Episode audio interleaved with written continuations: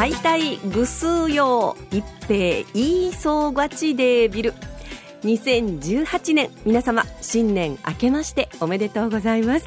沖縄羅針盤2018年今年最初の放送となります。皆さんどんな風にお正月過ごされていましたか？私はですね今年はちょっとゆっくりいたしましてえー、おせちとそれからおとそを いただきましてというか、えー、いつものようにあのね、正月ということも経験いたしましたけれども、えー、すっきり爽やかお仕事も始めております、えー、皆さんも今年2018年いろいろと計画をされているかと思いますけれども良いお年になりますように。2018年今年も沖縄羅針盤どうぞよろしくお願いします。それでは今日も5時までお届けいたします。どうぞお付き合いください。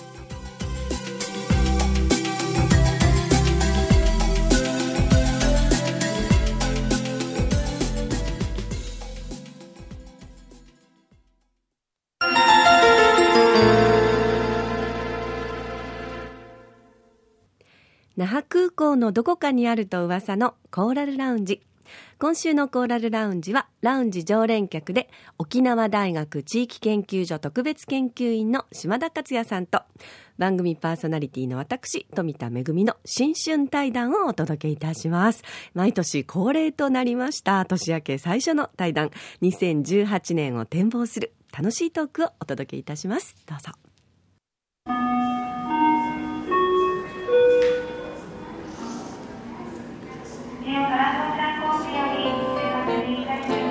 島田さん明けましておめでとうございます。おめでとうございます。今年もよろしくお願いします。2018年はい、スタートしましたね。スタートしました。あのこの番組毎年あのね年の初めにはこうして二人で話してますね。そうですね。去年のこと覚えてらっしゃいます？富田さんがあのいつ自分の考えとは違う人の意見も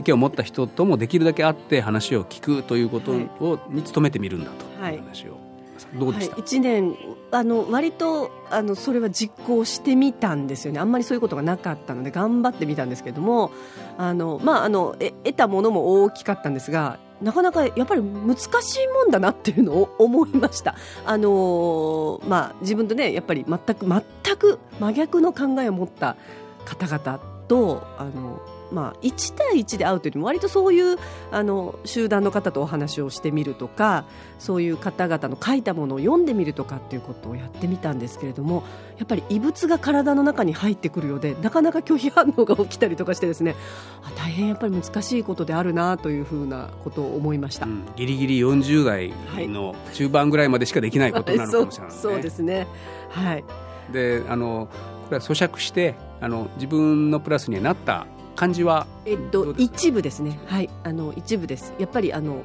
全く取り込めないことも多くてですね。はい。はい。沖縄の新版も、あの、そうですね。コーラルラウンジにおいでになるお客様は、はい。まあね。本当に多岐にわたる。私はできるだけ聞こうと。でそうですね。ジャンルもそうですしさまざまなこう信念みたいなこともあの、まあ、本当に多彩な考え方の方が、あのね、いらっしゃいますもんね。あの去年の最終暮れの,、あの大晦日に話された宮城博也さんなどは、はい、こう理念なき沖縄今もうなんかこう、うん、グラグラだぞという話をなさった、ええ、はい。ああの羅針盤は、うん、えー、向こう5年間の沖縄を照らしていくとい。うことをはい、を今年一つテーマに持ってみましょうかというのが僕は一つ。なるほど5年後ですね。5年後ぐらいは想像するようなあの、はい、えーと、心持ちでこの夕方4時半日曜の夕方4時半から5時という時間をそんな時間にどうでしょうというそうですね。平日のこう、まあ、バタバタしてるとなかなかねあのそういう気持ちもあれなんですけど日曜日だと皆さんちょっとちょっと落ち着いて あのあの今ね先のことをちょっと考えたりできますかね。あの時代のというかこう時間がすごくあのスピードが上がってきたもんだから、余計人はあの今のこととかねもうあの今日のこと明日のこと来年ぐらいまでしか分かんないというか、想像しなくなっちゃったということはよく言われていて。5年先のことはあまり想像しなくなったとかもしれませんよね。出ますよね。これはね、それはリーダーたちそれじゃダメでね。そうですね。でも想像はしなくなってますけれど、スピードは速いので、うん、5年経っちゃうんですよね。あの考える前に。この番組は何年目でしたっけ？10 2年目2年目。をスタートする、そうなんですよ年になねっていてはい。まあ、10年目のところが節目だったので、ええあの時に富田さんと2人で話しながらあのお正月に10年目入っちゃったから、ええ。こここが節目で終わるかという話だったけども いや15年まで行こうかと、うん。あなぜかというと2022年というタイミングは、えー沖縄にとって復帰50年という時代の節目という。大きな節目ですね。をそこまでにど今いろんな持持ってる課題や、うん。実現しそうなあの夢や、うん、それがこう形になってるというかね、うん。やっぱ節目のところであここまで来たなということをみんなで考そうですね。私も復帰っ子なのでちょうど50歳になるんですよね。復帰した沖縄と同い年ですから私はあの今年の初めの番組では、そういう話を2人で申し合わせません、ね。2022年まではこの復帰50沖縄羅針盤が未来を照らしてみようじゃないかという話がここからメッセージ出せれば。はい。そのまあねその先のお話もそうなんですけどまずは今年 今年の沖縄。というかそのまああの知事選もありますし、それからまあいろいろと現在抱えている問題がどうなるかということもありますしでもその島田さんおっしゃる5年後とか10年後とかその先の沖縄っていうことを考えるとあのその未来のためにやっぱり今、うん今やらないといけないことっていうのがやっぱりあるような気がしますあね。のえっと、南は石垣市からね、あのしえっと、各市市長市長選挙はいくつあったかな？あのリーダー地域のリーダー選びがある、それから11月になると沖縄県知事の選挙があるという意味では沖縄がリーダー選びの年だとそうですね。ね。うん。この先数年沖縄がどうなっていくのかというリーダーをみんなで選ぶん。大切な年ですよね。うん。内外情勢もすごくもうなんかあの不透明感が増してきましたね。そうですね。でなんかますますこうグローバル化とか言いながら分断というんですかね、断ち切られること。あんたはあんたは白なのあんたは黒なのみたいなこうことを問い詰められてどっちにつくかみたいな感じのこう世の中になってきている中で、あのまあ日本人ね戦争といっても遠くあの中東のことであるとか、うん。アジアのもっと先のことであることを、だったものがこう身近になってしまったと、そうですね。あの朝鮮半島がどうなってるか。これ今年は、うん、あのどういう答えなのか分かりませんがもう節目が来るんだろうと私は思いますよ、うん。今の情勢だとね。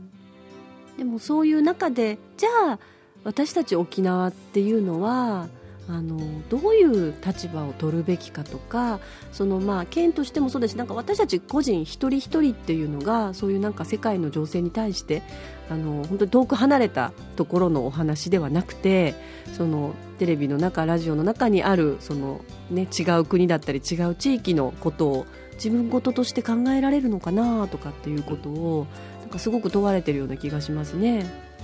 あの想像する力が問われますよ、うん想像力ですね。あのメディアにもね、うんそういう役割とか責任がまあもしかしたらますますあの、うん本当はあの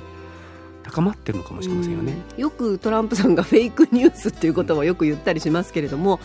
じゃあこのメディアにも流れてくる中で何が本当のことなのかとか、まあ、あのプラスそのネット上に溢れてくるもう本当に膨大な量の情報の中からあの自分たちのその、まあ、信じる力であったり逆にその選択していく力であったりっていうのを問われてますよね。あの既存のマスメディアと、うん。新聞テレビラジオと、うん。あの20世紀からずっとその我々の社会を作ってきたメディアが要は問われている、うん。そうですね。インターネットの波がずっとこう浸透してきて、さあというそそのえーどういう社会を作っていくかという時にとても大事なところに来ていると、今めぐみさんがおっしゃったうん想像する力が我々に持てるかと遠くのこと、あの自分目の前のことじゃないことに想像力を発揮できるかというところが問われてるんでしょうね。うん、そうですね。羅針盤も本当はそういう先のことを話そうというつもりでは始まってる番いやそうですね。そうでしょ？最初はそうですね。羅針盤というタイトルにあねの象徴されてオーラウラジオのスゲストの皆さんはやっぱ先のこと話していただいてますよ。ね、はい。なんか一生懸命私もついていかなきゃと思ってますけれどもね。去年ね、えうん、10月にあのスペイン行ってきたんですよ。えはい。えー、バルセロナに行ってカタルーニャのあの独立運動のあのデモの真っ只中に行ってみたんですよ。はい、はい、うん、あの大きく社会がこう動いた、まあ、あのスペインの中でのカタルーニャ独立という方向にはまだ行きませんけどもね、うんうん、えー、大変あのヨーロッパでもこう社会の構造があの、ね、激動激変していくようなことが始まっているというのは感じましたね、そうですねアジアもそうですよアジアもそうですねあのー、なんかこうね私たちまあ、たくさんの情報があるもんですからついてってるっていうふうにこう勝手にこうなんかあれなんですけど自分たちの目にじゃあ入ってこないもの自分たちに聞こえてこないものっていうところでものすごいスピードで社会が変わっていくっていうところをあのなんていうんですかね。一個一個追っかけていくのではなく本当にあの自分たちの生活とそこがちゃんとリンクしてるんだっていうことをあの意識しながらではないとなかなか難しいことではありますよね。あのまあ、ちょっといくつかキーワード拾ってみたんですけどね、うん、AI と言われるあの技術、ね、人工知能、うん、はい。これ今年ぐっとまたみんなの関心を呼んでこういうことができるようになったっけ？いよいよ社会にこう浸透していく時になってくる、うん。多分あの周りが変わってくるんでしょう、うん、それがその5年後に完成していくような形の社会になっていく、うん、そのこと言うとねインターネットが我々の社会に入ってきた時とかスマホが我々使い始めた時とか、ええ、本当はこうか、うん、あのスーッと入ってきたんだけど実は激変したわけですよね。そうですね。そういうことが始まるタイミングなんでしょうね、ちょっとあの次元違いますけども今年は、うん、世界自然遺産に沖縄が、はい。ということのまた夏頃には答えが出ると思いますけどね。やんばるの森とか。いいニュースが聞きたいですね、ま、世界から注目される。でね一つ。うん。世界自然遺産があって我々には文化遺産もありますよね。グスク郡のこれが、えー、一つの県の中で両方あるというのはうちなだけ。ああなるほど。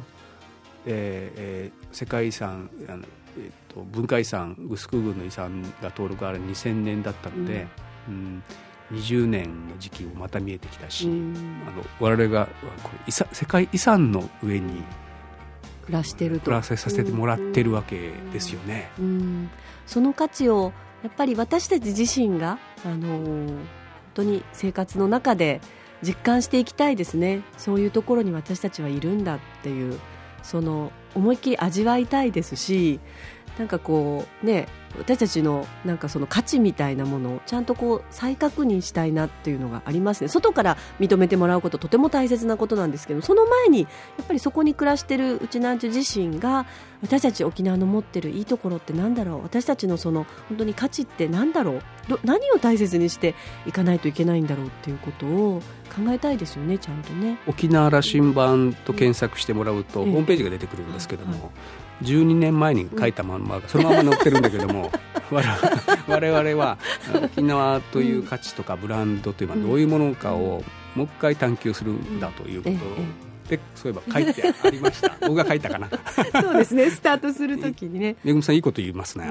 12年経ってもね、まあ、でもそういうところをやっぱりあの、まあ、ゲストにいらしていただける皆さんと一緒に考えていきたいなというふうに思いますね。今年どんな行動が待ってます？私はそうですね。まだちょっとあのまだ全部公には言えないんですけど多分今年も海外公演があるかなということを思ってまして私もあのやっぱり沖縄のこの大切な文化っていうのをあのどうやって外の皆さんとやっぱりシェアしていきたいなというふうに思ってて沖縄の文化自体が沖縄だけで出来上がったものじゃなくて外の皆さんの本当に思いとか知恵とかさまざまなこうものが沖縄に来てそこでまあ生まれて沖縄の文化になったので一回こういう時代に沖縄っていうのは国はなくなったけどこういうふうに文化を大切にしていてこんなふうに生きてますよっていうのをあの流浪する人々に届けたいという思いがありますね。そのまあ、例えば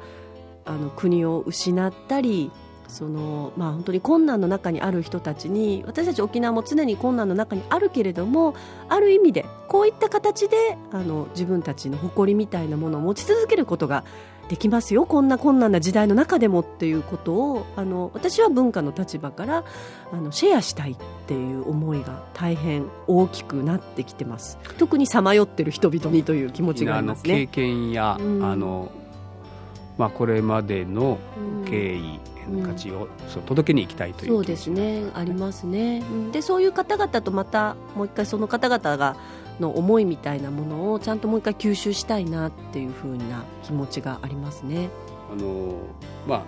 先ほどの沖縄リーダー選びの年だということなので、うん、うん4年前もそうでした。あの、ね、もちろん知事候補にはあの、はい、全員お話を伺いましたね。ストレートに担当直入に、はい、うんラウンジに来てもらおうと思ってますが、はい、賛成ですか？そうですね。皆さんの,、はい、あのご意見を聞いてみたいという気がいたします、はい、もちろんあの、ね、聞いてくださってる方も、ね、あの島田さんのズバッとこうあの他の方が聞かない質問とかっていうのを鈍ってきてますからね。あの忖度するようにもなってきた。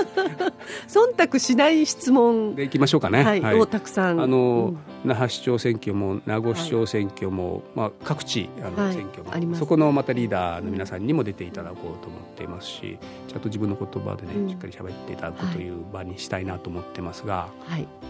よろしいでしょうか、はい、そうですね。あのオーラウラウンジに担当させていただいて。はい。島田さん、あれですか？個人的には何かあるんですか？今年の2018年ちょっと目標というか何か計画みたいなことってあるんですか？57歳になっちゃうというぐらいですかね。はい。あの噛み締めようと思います。噛み締めよう。定年まで本当に あれですよ見見えてきましたよね。こう定年っていうのはなんなんなんよく分かってないんですけどね。でもなんかこうちょっとまあ一つのゴールみたいなものが60歳とかはいもうちょちょっと見えてきますよね。人生あの100年時代にだと私は思ってますから。なるほど。じゃあまだ全然折り返しをちょちょっとちょっと過ぎたぐらいの気分気持ちで言いますけど迷惑ですかね。いやいやいやいやはい。ということでじゃあますます切れ味鋭い島田さんのお話とそしてあのどんなゲストの方が登場するのか今年もぜひコーラルラウンジよろしくお願いいたします。リーダーたちに思いっきり切り込んでみましょう。はい。ありがとうございました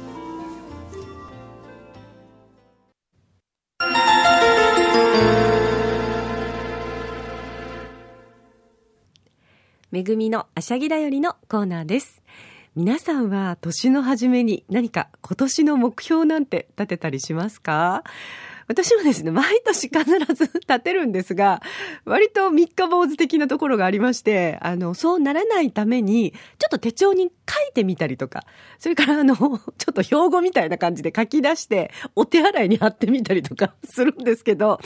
なかなか効果がないので、今年はやっぱりちょっとラジオで宣言をして、あの、しっかりちゃんと、えー、達成できるようにしたいなと思ってまして、ただね、あんまり大きな目標を立てると、なかなかハードルが高いので、3つです。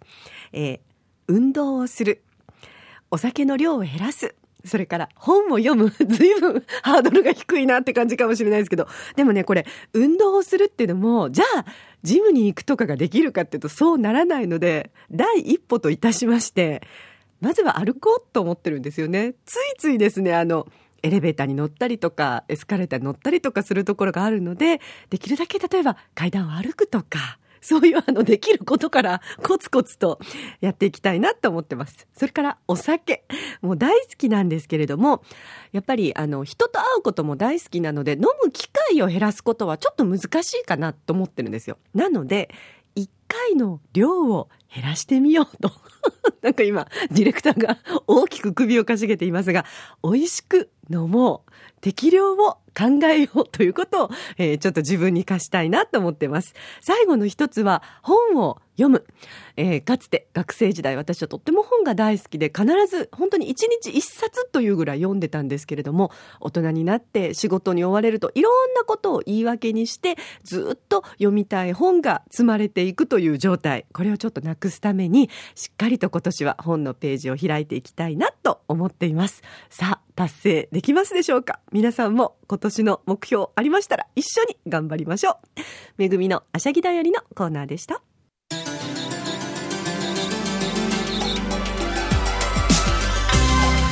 ラジオ沖縄ではラジコでの配信を行っています。スマートフォンやパソコンを使ってリアルタイムで聞くことができるほか1週間の振り返り聴取も可能です。